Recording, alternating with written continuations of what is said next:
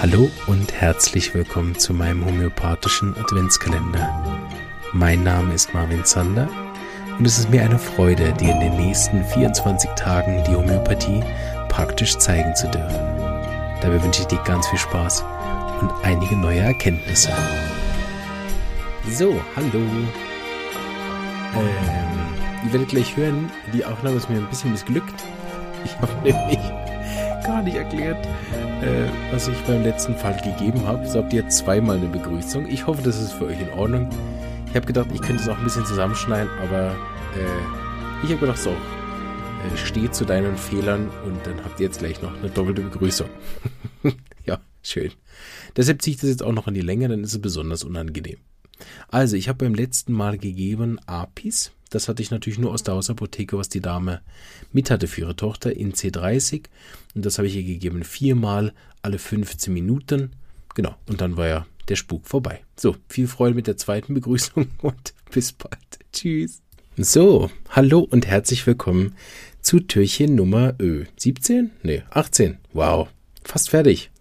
Ja, ich hoffe, ihr genießt den Adventskalender mit mir und keinen Stress, wenn ihr nicht hinterhergekommen seid, gell? Ihr könnt den ja immer weiter und immer wieder hören und auch nach ein paar Jahren, wenn ihr euch nicht mehr erinnert, so der Podcast sollte ja hoffentlich dann immer noch da sein, kann man das nochmal durchmachen. Ähm, genau, habe ich schon gewitzelt, ne, dies im Sommer machen und sich denken, oh Gott, diese Weihnachtsmusik. Finde ich, äh, sorry, immer nur witzig. Also, jetzt haben wir einen Fall, äh, vielleicht noch ganz interessant. Das war in der Zeit, wo wir noch gar nicht genau wussten, Covid, Erkältungen, diese Symptome, keine Ahnung was, ne? Ähm, das war so wirklich so in dieser Übergangszeit, ist das jetzt schon Corona? Man hat noch nach, nach China geschaut und so. Und da haben wir hier natürlich einfach weiter Erkältungen behandelt. Ne? Das ist uns gar nicht in, in, in den äh, Sinn gekommen, dass das jetzt hier die beginnende Pandemie ist oder dass man da irgendwie speziell darauf achten sollte. Ich habe natürlich wissen wir da jetzt auch nicht, ob sie jetzt äh, die Dame Covid hatte oder auch nicht, so wurscht. Aber sie hatte im Rückblick die typischen Symptome, die gerade am Anfang der Pandemie so waren. So dachte ich, erzähle den Fall mal. Und zwar, ähm, hatte, sie hatte mich angerufen wegen schon seit längerer Zeit enormen Erschöpfung, trockenen Husten und so komische Fieberschübe. Kommt euch ja wahrscheinlich bekannt vor. so. Und sie hatte ähm, enorme Unruhe mit den Symptomen zusammen und äh, auch Ängste. Jetzt gar nicht wegen der Corona und so, das war alles noch gar kein Thema, sondern der einfach Ängste, weil sie so schlapp war, Atemnot hatte und so trockenen Husten und so. Ähm, und das irgendwie auch nicht weggegangen ist mit den Medikamenten, die sie sonst so genommen hat. Äh, war auch schon beim Arzt, der wusste auch nicht genau, was machen. Ne? Und dann habe ich sie halt so ein paar Sachen gefragt, wie wir das halt so machen. Gell? Kennt ihr ja inzwischen. Habe sie gefragt, ob sie lieber Wärme oder Kälte hat. Sie hat lieber Wärme. Habe sie gefragt wegen Durst. Sie hat Durst, da trinkt sie eher Kaltes. Das lindert jetzt den Husten nicht. So wirklich tut ihr auch nicht gut, aber sie hat eben Durst auf Kaltes. Ähm, und was ihr, was ihr lieber ist, ist, wenn ihr jemand in der Nähe ist, also in Gesellschaft ist.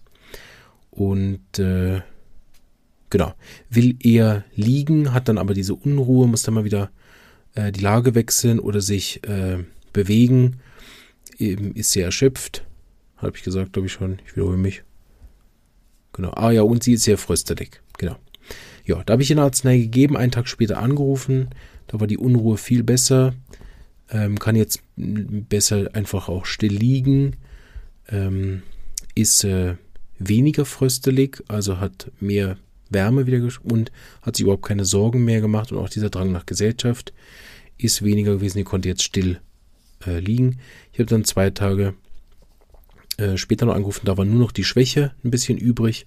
Da habe ich ihr dann eine andere Arznei gegeben, das erzähle ich dann gern noch nächste Mal und machst aber noch fertig. Danach war dann Ruhe. Ähm, und dann haben wir rückblickend dann geschnallt, was sie hatte. und habe ich dann sie nochmal nachbehandelt nach ein paar Monaten. Ja, aber ohne, ohne Restsymptome gewesen. Genau. So, interessanter Fall vielleicht, so auf dieser Kippe, wo man noch gar nicht wusste, was das ist. Und auch da hat es schon gut funktioniert. Ist aber auch, glaube ich, interessant für die Leute, die denken, man muss wissen, wie der Name der Krankheit ist um es behandeln zu können. In der Homöopathie, nee, muss man nicht.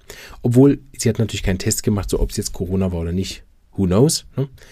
Äh, aber die Symptome würden ja grundsätzlich dafür sprechen. Gut, ich hoffe, der Fall äh, hat euch gefallen und äh, bin gespannt, auf welche Lösungen ihr gekommen seid von den Arzneimitteln. Und äh, genau, freue mich auf morgen mit euch. Tschüss. Ich hoffe, dir hat auch diese kleine Episode gefallen und du bist schon ganz heiß darauf zu hören, welche Arznei die Lebenskraft dieses Menschen zur Selbstheilung angeregt hat. Ich würde mich riesig freuen, wenn du den homöopathischen Adventskalender auch mit deinen lieben Freunden und Kollegen teilen würdest, sodass noch mehr Menschen von dieser wunderbaren Heilmethode erfahren dürfen. Danke und eine schöne Advents- und Weihnachtszeit.